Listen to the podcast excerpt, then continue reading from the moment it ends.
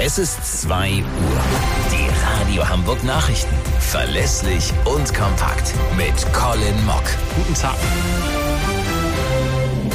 Zwei Wochen nach seinem Tod ist Kreml-Kritiker Nawalny beerdigt worden. Trotz Warnungen des Kremls versammelten sich tausende Menschen vor einer Kirche in Moskau, um von dem Oppositionellen Abschied zu nehmen. Es soll auch Festnahmen gegeben haben.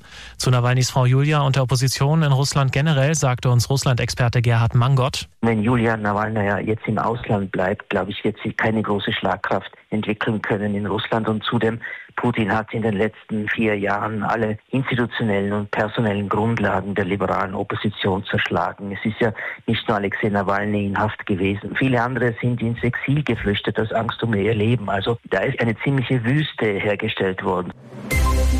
Die Bundesregierung hat den Weg für eine bundesweite Bezahlkarte für Asylbewerber freigemacht. Das Kabinett billigte einen Gesetzentwurf des Arbeitsministeriums. Er sieht vor, dass die Karte künftig eine Option sein soll, neben Geld oder Sachleistungen.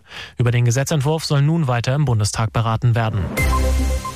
Die Bundesregierung will die Landwirtschaft entlasten. Laut Handelsblatt wird gerade an einem entsprechenden Paket für die Bauern gearbeitet. Über das soll kommende Woche beim Bund-Länder-Treffen beraten werden. Dirk Justus berichtet. Im Gespräch ist unter anderem eine mehrjährige Glättung der Einkommensteuer für Bauern, bei der Landwirte ein schlechtes Jahr steuerlich ausgleichen können. Damit will die Koalition die Blockade des Wachstumschancengesetzes im Bundesrat auflösen.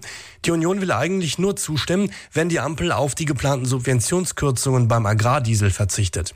Davon ist in dem Paket aber wohl nicht die Rede. Grundsätzlich sei aber ein alternatives Entlastungspaket für die Bauern denkbar, heißt es von der Union. Die Caspar David Friedrich Schau in der Hamburger Kunsthalle ist offenbar ein absoluter Publikumsmagnet. Die Jubiläumsausstellung ist komplett ausverkauft, das teilten die Verantwortlichen jetzt mit. Damit sind die Erwartungen weit übertroffen worden. Die Schau geht noch bis zum 1. April. Bis dahin werden wohl über 300.000 Besucher da gewesen sein. Auswärtsklatsche für den FC St. Pauli in der zweiten Liga. Der Tabellenführer unterlag auf Schalke mit 1 zu 3. Der Abstand zu Holstein Kiel auf Platz 2 schmilzt damit leicht auf 5 Punkte. Die Kieler haben gegen Hertha spät noch ein Unentschieden geholt. Nächster Rückschlag für den FC Bayern München in der Bundesliga. Der Rekordmeister kassierte in Freiburg ein spätes Tor. Endstand 2 zu 2. Der Abstand auf Tabellenführer Leverkusen kann damit am Sonntag auf 10 Punkte wachsen, wenn Bayer in Köln gewinnt. Das waren die Nachrichten aus Hamburg, Deutschland und